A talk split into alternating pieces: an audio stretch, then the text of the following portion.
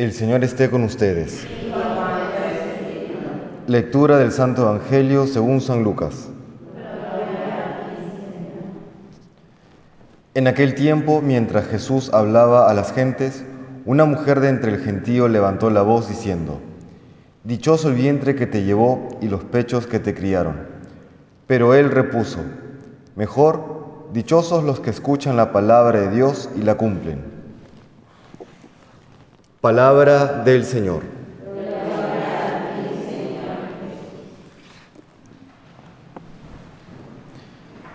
Si bien este pasaje del Evangelio es bastante corto, al mismo tiempo contiene una verdad fundamental para la vida de todos nosotros. Dichosos aquellos que escuchan la palabra de Dios y la cumplen. Cuando Dios revela o se nos revela, nos da su palabra, o mejor se nos da el mismo, que es palabra, ¿no? palabra creadora, palabra sanadora, palabra salvadora. ¿no? Y cuando Él revela, podríamos mm, categorizar el contenido de esta revelación en tres bloques. ¿Quién es Dios? ¿Quién es el hombre, el ser humano? ¿Y qué ha de ser para llegar a Dios? ¿Qué ha de ser para salvarse? ¿Qué ha de hacer para ser santo? O qué ha de ser para, que para ser feliz, que, es lo mismo, no se identifica santidad con felicidad. Y es que eh, ese ha sido el gran drama de la humanidad a lo largo de la historia, el esfuerzo por ser felices, el esfuerzo por encontrar la plenitud en la vida.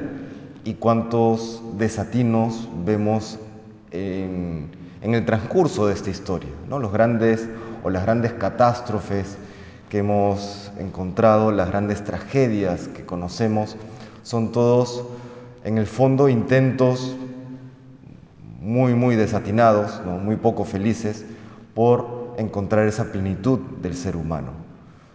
Eh, el, Señor cuando nos revela su palabra, cuando nos da la gran revelación, nos está diciendo qué hemos de hacer para alcanzar a Dios, qué hemos de hacer para encontrar esa plenitud que todos buscamos.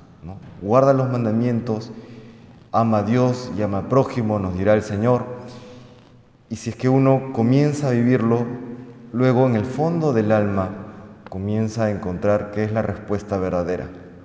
A veces eh, ocurre que confesando en algún retiro de conversión, eh, en algún programa sacramental, ¿no? algunos me dicen, Padre, pero yo no entiendo este mandamiento, no entiendo por qué la iglesia o Dios nos pide tal o cual cosa, ¿no?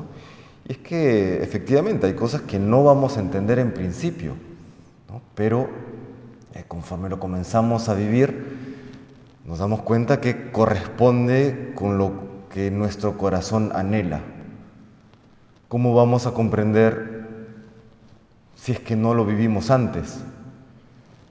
Es como alguna vez veía eh, en la calle a un pequeño bebé, que, o un niño pequeño más que un bebé, y su papá le estaba invitando helado, ¿no? un poco de helado, le había comprado un cono y le había comprado de estos helados que tienen, a veces tienen pues unos colores extraños, ¿no?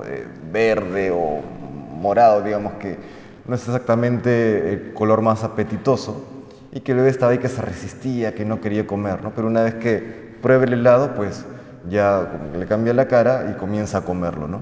Eh, lo mismo nos pasa a nosotros, a veces no, entendemos por qué tal o cual cosa Dios nos lo pide, pero si suena tan extraño, parece tan raro, nadie vive así, pero luego cuando lo comenzamos a vivir, pues qué, qué alegría, qué dicha, ¿no? aquello que estamos experimentando en el alma.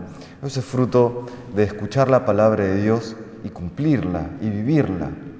Eso que se experimenta a veces de, manera tan, tan sencilla, en, detalles simples, pues habrá que ampliarlo, expandirlo a la vida toda. Toda nuestra vida tiene que ser ese escuchar, conocer la palabra de Dios y comenzar a configurarnos con ella. En resumen, vivir como Cristo vivió, ¿no? amar como Cristo ama. Ese es el ideal cristiano y esa es la gran dicha del cristianismo y por eso hoy el Señor nos recuerda Dichosos los que escuchan la palabra de Dios y la cumplen. Le pedimos al Señor que podamos tener siempre esa gracia de estar atentos a su palabra y tener la fortaleza y lucidez de de poder cumplirlo. Que el Señor nos bendiga.